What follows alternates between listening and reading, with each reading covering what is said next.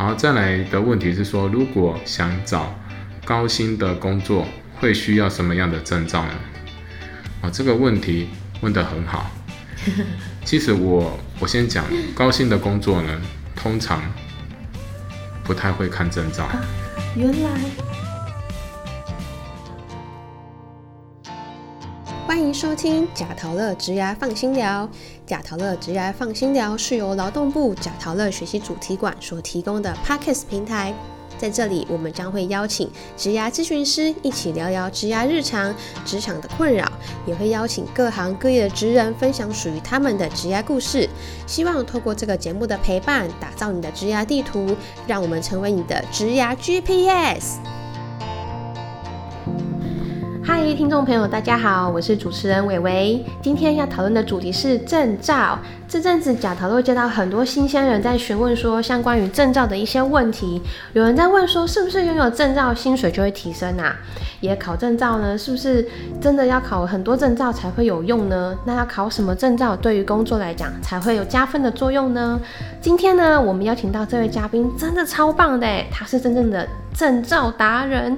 在二零一二年呢，他就已经拥有一百五十二张证照哦，而且还曾经获得教育部颁发的技职之光。而且他同时也是发明达人，让我们今天一起欢迎他。让我们欢迎魏继红老师，欢迎各位听众朋友，大家好，老师好。那能不能请老师帮我们跟听众做一个简单的自我介绍呢？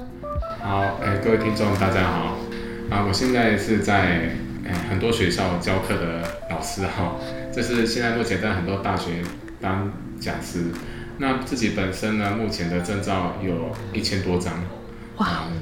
对，所以也是算是考到的证照量，也是台湾目前纪录的保持人。好，那今天也很荣幸可以来到这个贾陶乐的邀请，到这里分享一些考证照的一些方法，还有证照的大家对于证照的一些误解，好，来跟大家简单的分享，谢谢。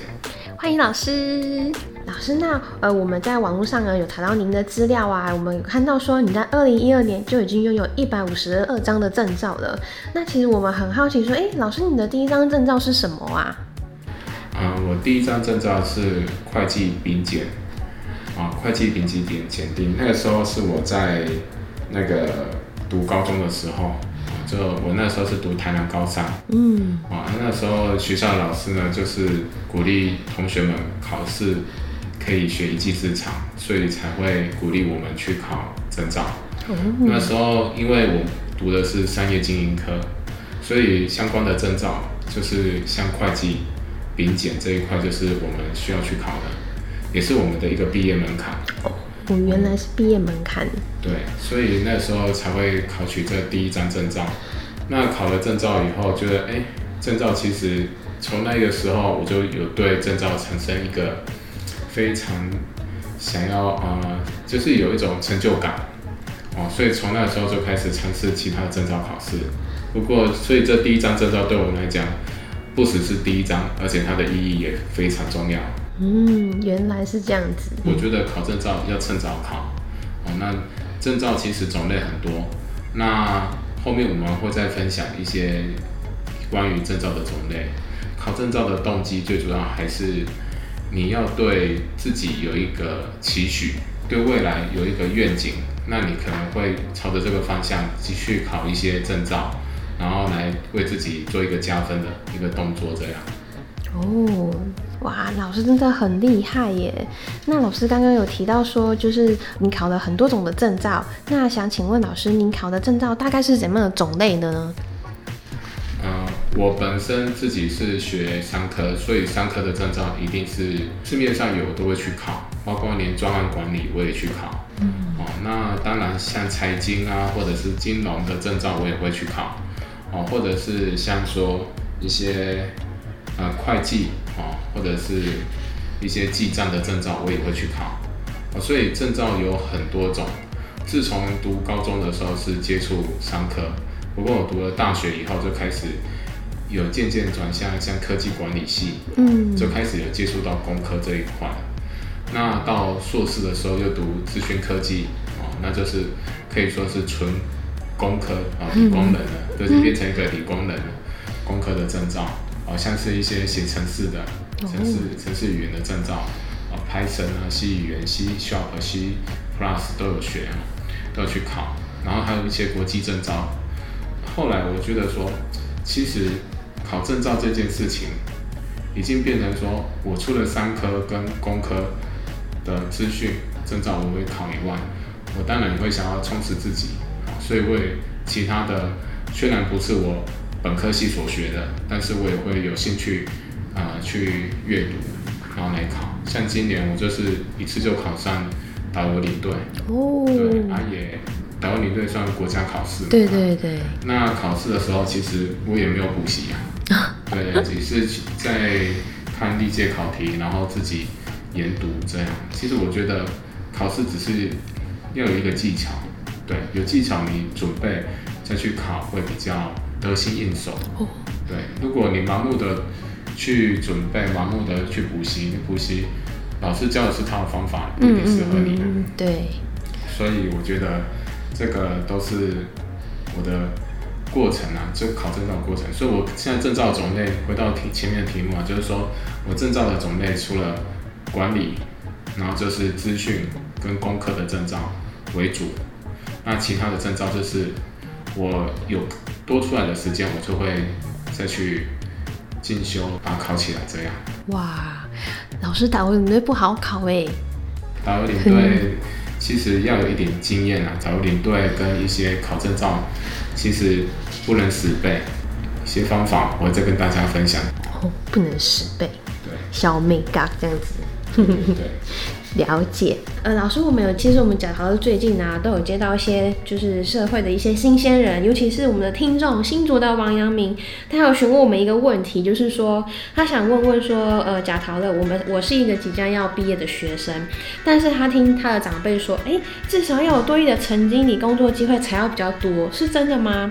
那考什么样的证照会比较容易去找到工作呢？如果想要找高薪的工作的话，那会需要什么样的证照啊？想请问老师。能不能回答新竹王明这些问题呢？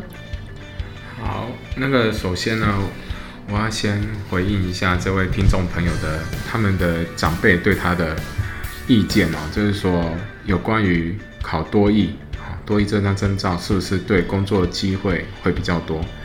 啊，这个我可以说肯定的，因为多艺毕竟它是语言证照，语言证照，而且多艺英文说真的，在现在很多。很多工作也都是需要用到英文，包括说，我后来不是也读了工科嘛，嗯，那我有去采访，我也去啊访谈过一些算是科技大厂，那我对科技大厂那一边所得到的资讯，他们请的工程师至少要具备多益相当的成绩，对，可以沟通这样子，可以沟通，因为有一些是。外国外籍的那个工程师来，那你也他需要教你，你要了解设备。哦。那设备上面所写的都是英文原文，所以多益其实考起来是相对有工作机会会提升的，这是肯定的。这里还有问到的问题是说，考怎样的证照会比较容易找到工作？这个要看你工作的属性。像说我考了很多证照，但是因为我的证照太过于广泛。那变成说，我要找的工作，当然我的面向会比较多，嗯，比别人的机会多。但是如果你单纯的确定说，我以后就是要走啊资讯产业的或电子业的，那你就考电子或资讯相关的证照，对你来讲是比较有帮助的。我们总不可能说叫考会计的人去做建筑的工作吧？对，对。那相对的，如果应征来讲的话，如果我今天我是老板。我要请你来帮我工作，一定是立即上工。嗯，那我当然一定是看你的证照是不是考的内容跟我工作的性质有相符，我才会给你这个机会。对，啊，所以我这里我要建议说，各位听众朋友，如果真的考证照，啊，一定要知道说这证照未来是不是跟你所学或者是未来的工作有相关性。那再来做一个规划去准备会比较适合。好，再来的问题是说，如果想找高薪的工作，会需要什么样的证照呢？啊，这个问题问得很好。其实我我先讲高薪的工作呢，通常不太会看证照。原来对，怎么说嘞？为什么？因为高薪的工作通常一定要有工作经验、实务经验。实务经验对证照还要重要。当然啊，如果你今天有办法做出一个东西，好，比如说台积电现在研发的三纳米，好，那我如果只要可以做出一纳米，对不对？或是做出更更好的科技术的话，公司怎么不请你呢？对，对，这意思是这样的，所以我我是觉得实务经验才是影响你的高薪嗯，啊，因为你的能力多少，薪水才会相对应的。哦，不会因为证照然后把你的薪水提高，但是如果真的能够提高的话，那是你选择的工作问题嗯，啊。这个这这个我大概解释一下，有些人可能听不懂我的意思哦。啊、像考证照，证照有分简单的，也有分比较难的。嗯嗯，对，当然，你考比较难的证照，你可以应征的工作会应征比较高阶的工作，没错。但是他一进去绝对不可能，那你说一进去就十几万，对，哎，那十几万一定也是从四五万、五六万慢慢爬上去。慢爬上去的。对，所以我我只能这样讲，考证照是让你进去这份工作的门槛，嗯，哎，就是敲门砖啊。敲门砖。对，可是你如果要想要靠这个考证照，说我有证照，我以后升迁就很快就升上去，或因为我证照，我第一份工作找了就好几十万，这个是很难啊，嗯，真的很难。对，但我还是建议考了证照的朋友，同时也要培养自己的实务经验跟相关的实作的能力，哦，不能说只有考证照而已。嗯，对对。老师刚刚提到，我突然想到，我以前就是高中的时候，高中推大学的时候，然后那时候因为我们的是技职体系，然后我们那时候也是要考，学校也是希望我们考很多的证照。我就想到老师讲到刚刚说，证照其实是一个，就是不管是对于工作或是对于学校，将将来可能要推学校的话，都是一个敲门砖，一个门槛。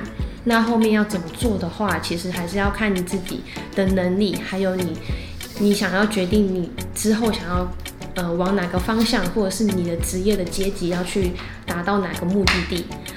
所以我觉得老师你讲的。就是很同意你说的，就是呃，证照它不能代表你的能力，但是它其它绝对是你的在找工作或是求职的一个敲门砖这样子。是的，没错。老师，我前几天啊，在网络上看到，就是有网民在开玩笑说，他考了这么多证照以后，他觉得最有用的竟然是驾照哎。然后，那想问问老师，你觉得对你来说最有用途的是哪一张证照啊？这里我大概要讲一下，如果依我考这么多证照来说的话，目前我觉得最有用的当然是教师证了，因为我的工作就是当老师啊。对，那既然当老师，教师证对我来讲就是最有用的。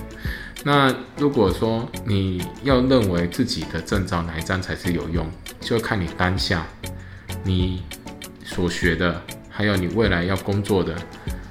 是属于哪一类型，去找相对应的证照才是真正有帮助到你。如果你现在是读企业管理好了，读管理类的，你觉得专案管理这张证照很有用，你把 PMP 考起来，我相信这个对你的专业知识是有提升的。然后另外，甚至以后要读研究所或是读博士，这张证照相对之下也可以证明说你曾经所学是。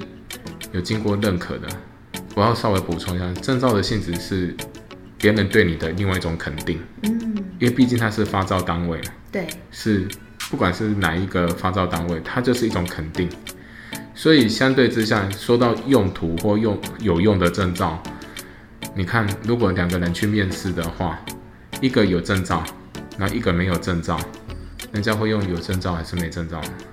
如果今天我是一个面试官。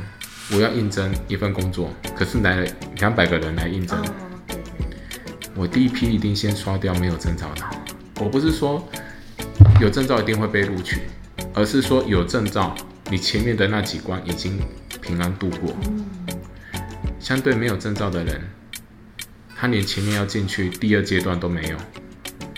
就好比说我应征的工作是，假如我现在我我的工作，我希望应征是大学生毕业。那相对之下，你没有大学，你说大学没用吗？大学大学生没用，大学毕业证书、毕业证书、毕业文凭没用。对，对，那可是我的工作就是最基本，就是要大学生，是不是就刷掉那一批了？对，因为我以前也有帮忙做 interview，就是说这个过程，所以我大概知道证照其实是有比没有好，事实是这样，但是你还是要具备实力。所以大家在坊间都一一直在流传说证照无用论，证照没有用途，考这么多张证照到底要干嘛？我我只能说一句话：当你要用它的时候，你就知道它很有用。但是如果你今天你要用它的时候才来后悔说为什么当初我没有考，嗯，你再回去准备，是不是又要花更多的时间？求学的阶段就先把它考起来，至少还有老师可以问嘛。对，还有很多资源。对，还有很多资源可以用，图书馆资源都可以用。所以我觉得这个证照是这样。OK，好。那老师刚刚有提到说，就是你有考关于商科啊、工科啊，还有一些导游领队这些证照，都是各行各业。那老师是透过考证照去认识这些行业吗？还是因为你的工作需求你才去考的呢？嗯，这个证照我也去考这些证照，是跟我当初读的科系相关才去考。嗯，我很少是没有相关性的去考，像好比说，呃，我去考管理类的证照，是刚好我在读气管哦，刚好。那个时那个那个时段，对那个时段我在读管理类的求学过程，嗯那我当然去准备那个证照。第一，老师也可以辅导；第二，我那个时候已经学过一次，我记忆力还在。还没有忘掉。你不要说我今天正在学管理的，然后我去准备工科的考试，啊，真的是人家是太难了。对啊，人家是事半功倍，你是事倍功半。对对对，对啊，不不需要这样哦，就是说你现在在什么阶段，你就是尽量去考你现在相关的。哦，对，考起来会比较得心应手。考起来要得心应手，然后再来第二个就是说，如果你的兴趣也可以去考。哦，兴趣。对，就像我喜欢旅游啊，我去过一百多个国家，那我当然对我光环岛、台湾岛这样绕，我已经到二十次以上。哇，对好厉害哦！对，所以我觉得旅游对我来讲是我的兴趣。那在我的兴趣之下，我去学这个东西，就不用再额外觉得是一种压力，是一种负担嘛。对对对，那我觉得是，如果像考证照来说，很重要就是你的经验。嗯我像我去考导游领队啊，这里我觉得这样讲也是不太好啦。可是我还是要讲实话，我只有准备三天而已，导游跟领队三天就把对三天就把它考过。天哪，好厉害哦！可是问题是这三天的时间，前面呢，我三天是读题库嘛，哦。读读那个他的学科的部分，对，读他前之前的历届考题嘛，对对。而且我才读个前面大概四三年四年的时间的考题而已，嗯嗯。我前面的那一些是怎么补足的？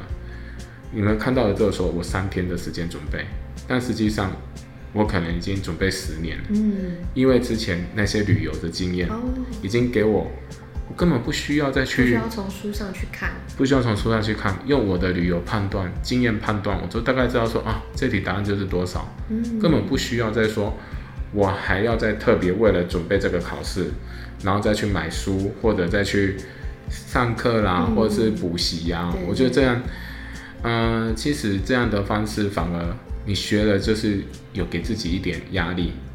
对我，我不喜欢学习有压力的，我觉得学习要自动自发，你的兴趣之下，你再去做这个学习会比较有记忆，还会比较久。对对对，对，真的，嗯，所以其实我考导游领队的时候，哎、这一次就是一百一十年一次就考上了，对，就两两个导游跟领队都有考过，对。哦，啊，当然，我希望观众朋友 听众朋友不要像我这样说只有读三天哦。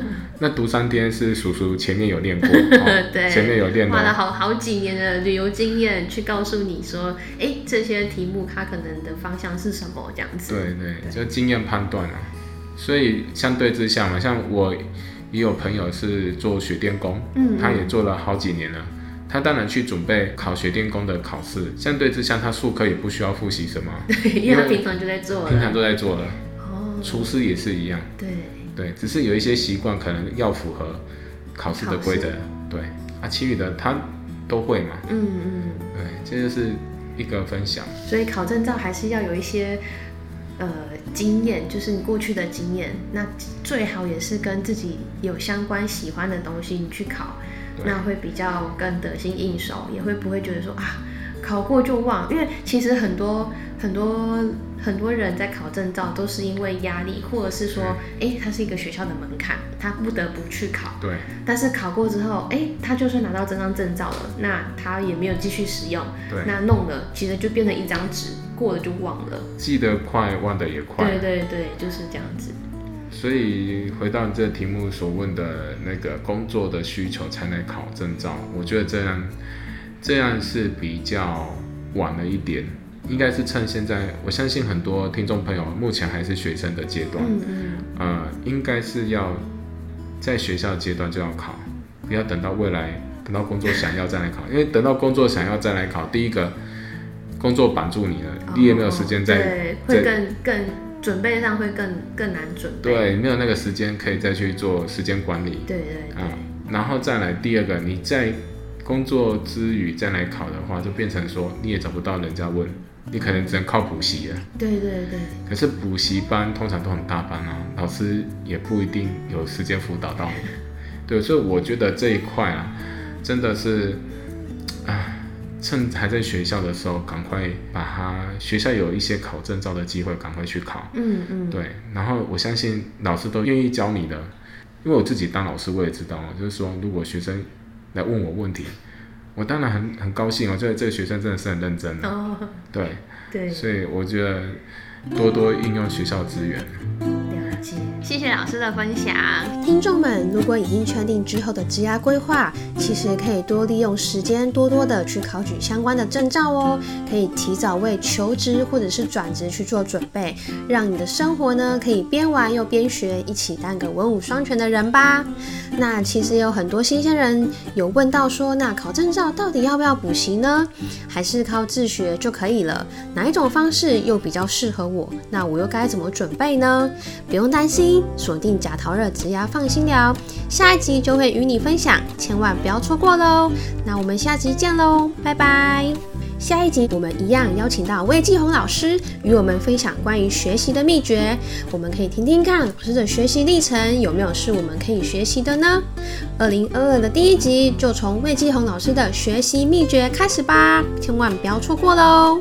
如果你喜欢今天的节目，记得订阅贾桃乐职业放心聊，也欢迎您在节目下方留言或到贾桃乐脸书粉丝团与我们分享你的职涯大小问题，也可以谈谈你的收听感。想并 #hashtag 假陶乐，让更多人一起来关注植牙哟！谢谢今天的收听，假陶乐植牙放心聊，我们下次见喽！